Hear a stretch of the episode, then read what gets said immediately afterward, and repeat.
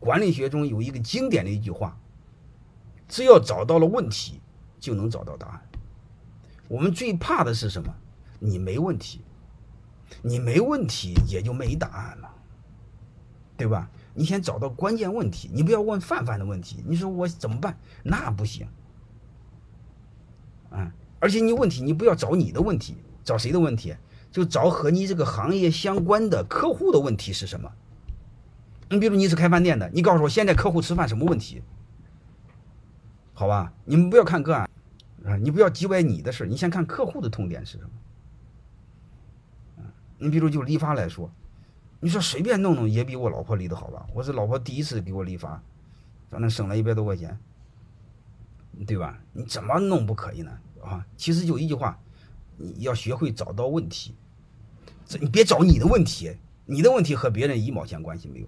你找谁的问题？客户的问题是什么？好吧，当前客户的问题是什么？啊，你找到他的问题就能解决了。我大概给你们谈到这儿，好吧？呃，那如果你们你还有很细分、很细分的不知道怎么做，我就告诉你一个方法，就是你别谈你的问题，你谈你这个相关领域的你的客户的问题是什么？再说一个社会问题是什么？你给社会解决了一个什么问题？好吧，你把这个讲完，你想明白你就知道怎么回事啊，你永远要知道，它本身没有问题，是谁的问题？是你的认知的问题。你的认知出了问题啊，就是你自己影响了你啊，这个就这个就不好弄了，好吧？我这个先扯到这儿，好吧？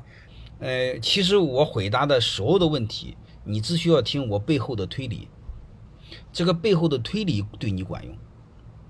啊，你人你一定要知道，我们不管是上学，不管你是不是有智慧，它永远是比的是推理的过程。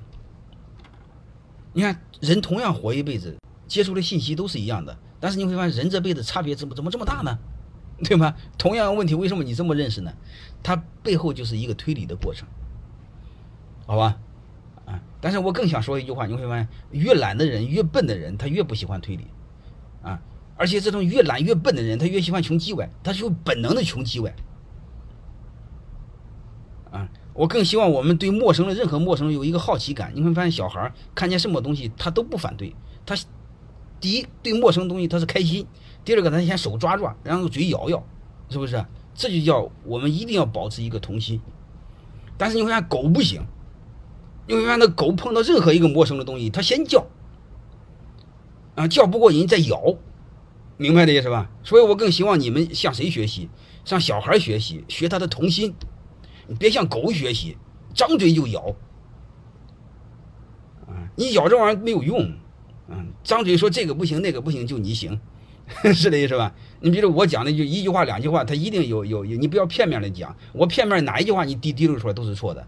你不要听我这玩意儿，你看我推理的逻辑是不对你有用？好吧？